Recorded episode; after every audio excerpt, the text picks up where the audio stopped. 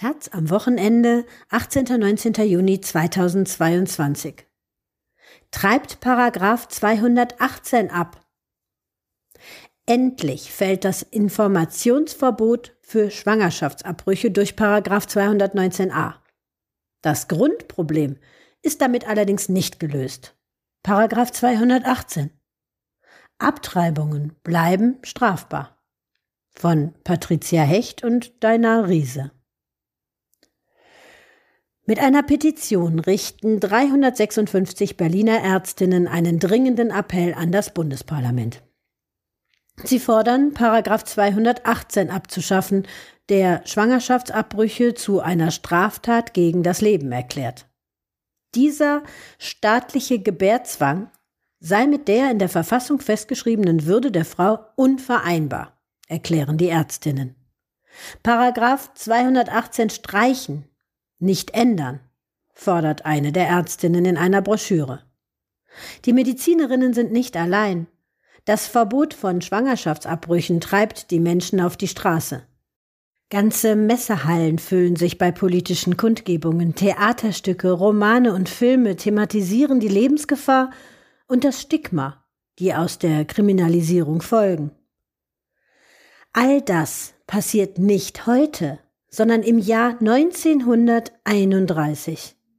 Käthe Frankenstahl, Berliner Ärztin, Sozialistin und Verfasserin der genannten Broschüre, kämpft als eine von vielen in der Weimarer Republik gegen das Abtreibungsverbot, das mit der Gründung des Deutschen Reiches 1871 seinen Weg ins Strafgesetzbuch findet und bis heute Bestand hat.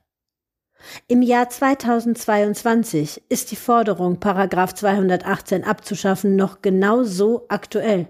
Auch heute gilt in Deutschland aufgrund des Paragraphen der staatliche Gebärzwang. Auch heute ist dieser Paragraph nicht mit der Würde der Frau vereinbar. Und obwohl die Ampelregierung sich selbst den Fortschritt auf die Fahnen geschrieben hat, wird sie daran ohne Druck von unten wohl kaum etwas ändern. Immerhin wird der Bundestag kommende Woche mit den Stimmen der Ampelfraktion die Streichung von Paragraph 219a des Strafgesetzbuchs beschließen. Angestoßen hatte die Debatte die Allgemeinmedizinerin Christina Hähnel, die 2017 verurteilt wurde, weil auf ihrer Webseite steht, dass sie Schwangerschaftsabbrüche vornimmt.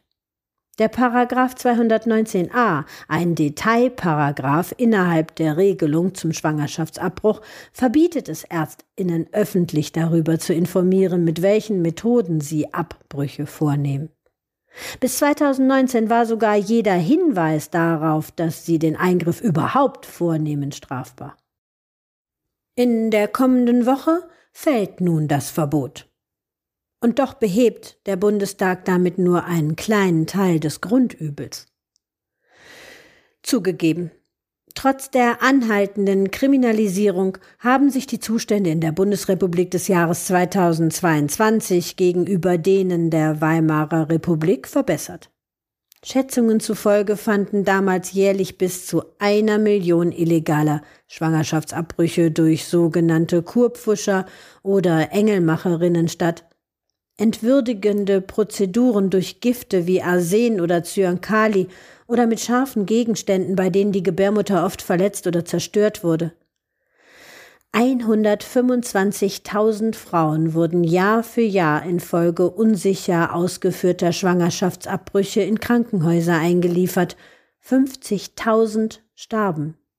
Zwischen 1919 und 1933 wurden 60.000 Frauen wegen illegaler Abtreibung verurteilt. Heute ist es in den weitaus meisten Fällen möglich, die Austragungspflicht zu umgehen. Unter eng gefassten Bedingungen wird auf Strafe verzichtet. Dafür muss der Abbruch innerhalb der ersten zwölf Wochen nach der Befruchtung stattfinden. Die Schwangere muss sich zuvor in einer staatlich anerkannten Stelle beraten und anschließend eine Bedenkfrist von drei Tagen verstreichen lassen. Grundsätzlich jedoch hat das Übel, gegen das sich in der Weimarer Republik zum ersten Mal eine Massenbewegung richtete, bis heute Bestand. Den Ärztinnen, die Abbrüche vornehmen, drohen laut Gesetz noch immer Freiheitsstrafen bis zu drei Jahren oder eine Geldstrafe, die nur unter bestimmten Bedingungen nicht verhängt wird. Mit der Streichung des Paragraphen 219a wird nur ein kleiner Teil des Grundübels gelöst. Denn dass Abbrüche eine Straftat gegen das Leben sind, geregelt im Strafgesetzbuch gleich hinter Mord und Totschlag, ist keineswegs nur symbolisch, sondern hat konkrete Folgen. Abbrüche finden in der Grauzone statt, haben etwas Schmuddeliges an sich und etwas Bedrohliches. Sie kommen in den ärztlichen Aus- und Weiterbildungen kaum vor. Jahrzehntelang gab es keine medizinische Leitlinie für einen der häufigsten Eingriffe in der Gynäkologie, was sich jetzt ändern soll. Zudem müssen diejenigen, die Abbrüche vornehmen, mit Belästigungen durch sogenannte LebensschützerInnen rechnen.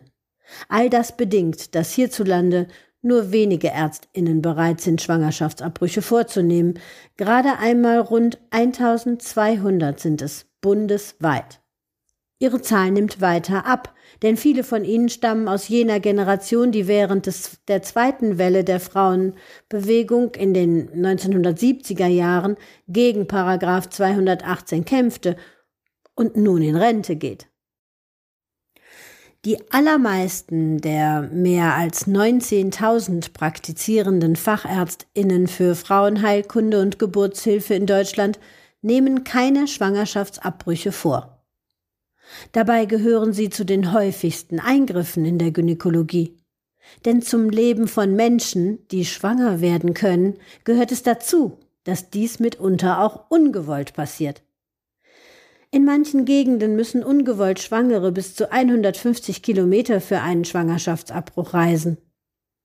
SPD und Grüne fordern in ihren Wahlprogrammen Schwangerschaftsabbrüche aus dem Strafgesetzbuch zu streichen.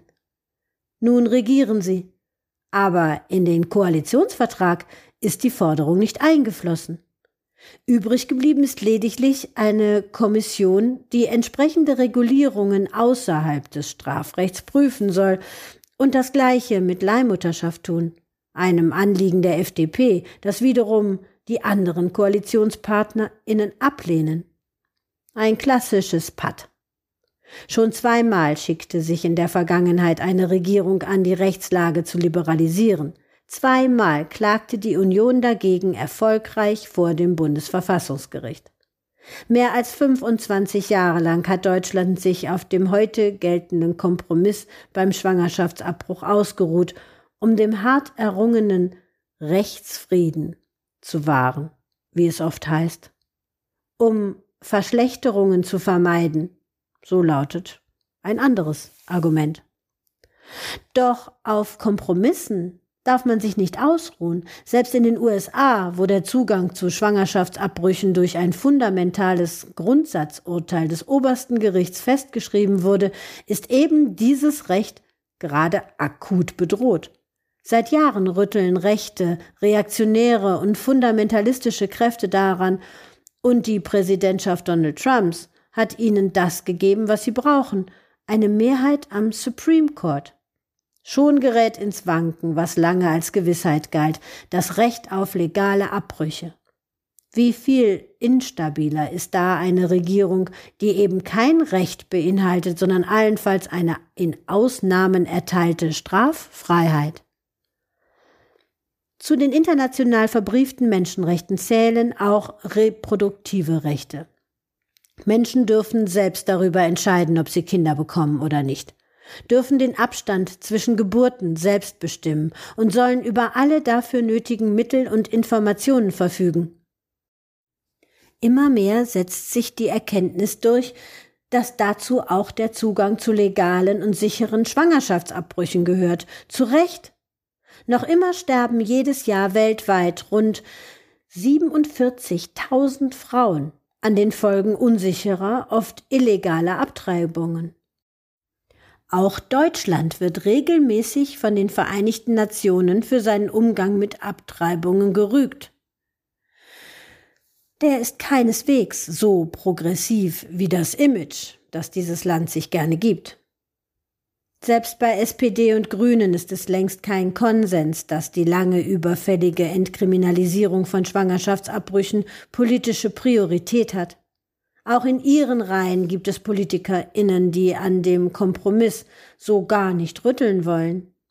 Wieder andere unter ihnen, Gesundheitsminister Karl Lauterbach, haben wohl Sympathien für eine Reform, doch so wichtig, dass sie dafür hitzige Kontroversen auch mit den Wählerinnen und letztlich wohl Auseinandersetzungen vor dem Bundesverfassungsgericht in Kauf nehmen wollen, ist es viele dann eben nicht.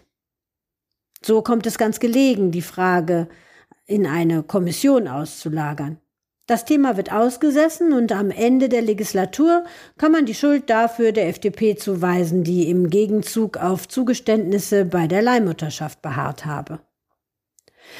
Doch wenn Deutschland Menschenrechte ernst nehmen will, dann wird es Zeit, Paragraph 218 aus dem Strafgesetzbuch zu streichen.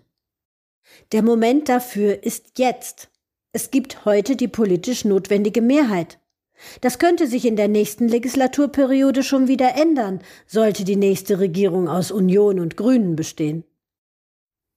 Immer mehr Menschen aus der Zivilgesellschaft wollen es nicht länger hinnehmen, dass Frauen bevormundet werden und dass ihnen der Zugang zu grundlegender Gesundheitsversorgung absichtlich erschwert wird. Doch die Empörung ist noch viel zu leise. Damit sich in Deutschland etwas ändert, muss den verantwortlichen PolitikerInnen klar werden, auch dieses Thema ist für die Menschen relevant, wenn sie das nächste Mal an die Wahlurnen gehen.